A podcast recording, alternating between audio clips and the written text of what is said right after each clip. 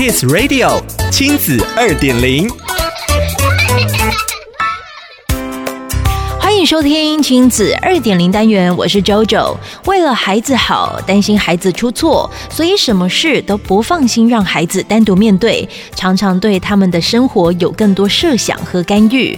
这些出发点都是为了保护他们，希望孩子不要有受伤的作为，却往往更加弱化了孩子们的生活能力。今天的亲子二点零，就让我们来聊聊该如何在我们保护孩子长大的过程，让他们有足够的自主性，好好生活。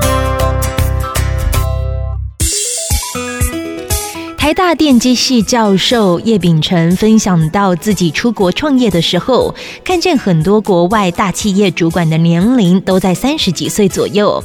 虽然年轻，但无论是眼界、能力，都让人非常惊艳。这也让他在思考着，看见台湾大部分企业主管的年龄层都在四十岁以上的现象，这其实是对年轻一辈不够信任的问题。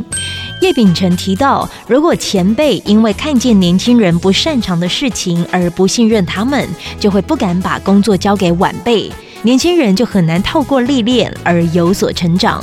因为没有进步，前辈就更难信任年轻一辈。这样的恶性循环可以用换工作的方式来打破。不过，如果是在家里不被父母信任呢？可能一辈子都无法逃离了。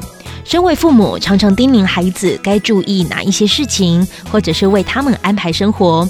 换个角度想，如果不愿意让孩子尝试自主，在他们长大出社会后，面对的是更复杂多元的世界，我们又该如何才能放心呢？